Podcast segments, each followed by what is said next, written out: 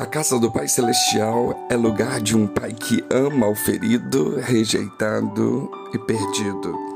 E levantando-se foi para seu pai, e quando ainda estava longe, viu o seu pai e se moveu de íntima compaixão, e correndo lançou-se-lhe ao pescoço e o beijou. Lucas 15, 20. Como descreveríamos nossa casa? A casa pode ser um oásis ou um deserto, lugar de refrigério ou lugar de solidão, de transformação ou deformação, terapêutico ou patológico, de bênção ou maldição, de aprisionamento ou de liberdade, de responsabilidade ou libertinagem, depende da escolha de cada um. Infelizmente, vivemos em uma época que muitas pessoas preferem estar longe de casa e outras, ao se ausentarem, não têm saudade, não têm vontade de retornar. E o que deve provocar nas pessoas o desejo de voltar? O filho pródigo, quando cai em si, vendo-se dominado por um desejo incontrolável de voltar para casa, ele faz isso porque na sua casa havia algo mais. Havia aquilo que é imprescindível para que um espaço seja mais que uma casa e se transforme no lar. Vamos meditar com base na parábola do filho pródigo, uma das coisas existentes na casa ou na presença do Pai Celestial que criam em nós o desejo de estar continuamente diante dele. A casa do Pai é lugar de um Pai que ama ao ferido, rejeitado e perdido. Lucas 15, 20, se levantando-se foi para seu pai, quando ainda estava longe, viu seu pai e se moveu de íntima compaixão.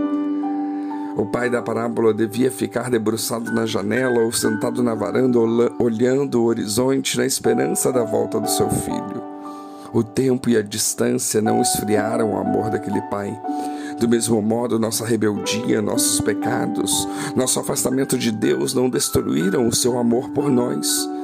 Porque Deus amou o mundo de tal maneira que deu seu Filho unigênito, para que todo aquele que nele crê não pereça, mas tenha vida eterna. Porque Deus enviou seu Filho ao mundo não para que condenasse o mundo, mas para que o mundo fosse salvo por ele. João 3, 16 e 17. Ele nos ama. O nosso Pai Celestial nos ama e nos deu prova disso.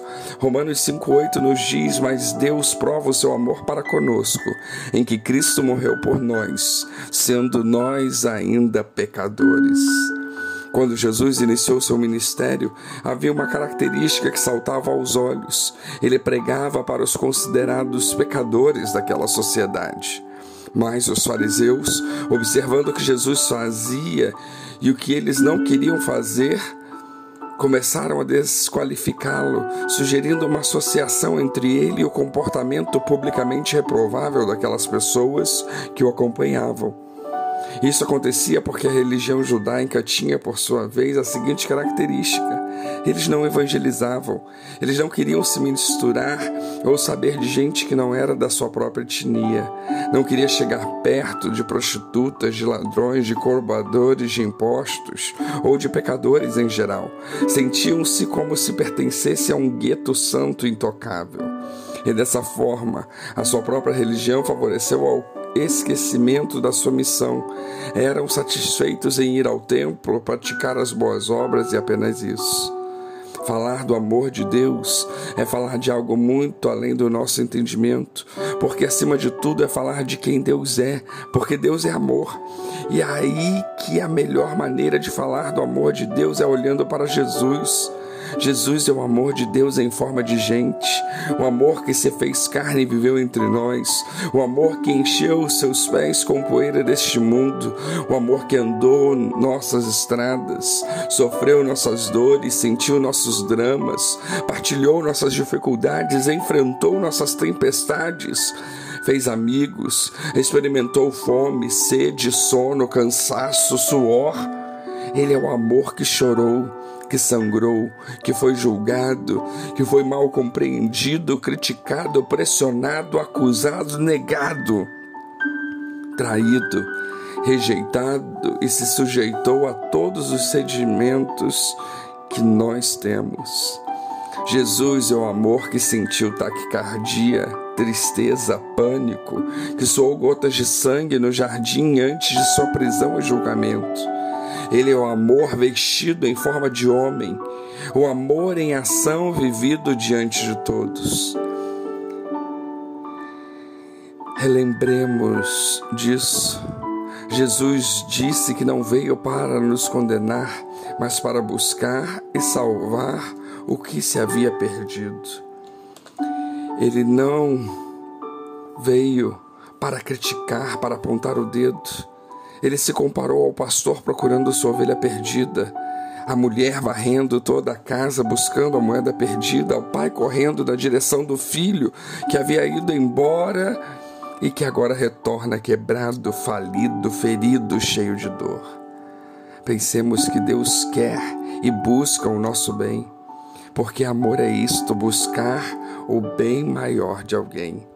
Sendo rico, Cristo se fez pobre, para que por sua pobreza nos enriquecesse com uma riqueza que nem todos os bens deste mundo poderiam nos dar. Sendo Senhor de tudo e de todos, ele se fez servo. Sendo ele próprio autor da vida, se fez homem de dores e servo sofredor. Sendo servido e adorado por milhares e milhares de seres angelicais, por todo o universo que fez, ele se humilhou e se sujeitou a ser rejeitado por aqueles que foram formados por suas próprias mãos. Habitando nos mais alto e santo lugar, veio morar com um contrito e abatido de coração. Ele é o rei que se vestiu com uma toalha e lavou os pés sujos de seus súditos. E isso nos motiva, isso tem que nos motivar a estar na casa do Pai pois Ele ainda hoje ama, Ele ama a todos. Ele ama ao ferido, ao rejeitado, ao perdido, aos que foram deixados de lado pela nossa sociedade. Que venhamos a refletir sobre isso. Que Deus nos abençoe.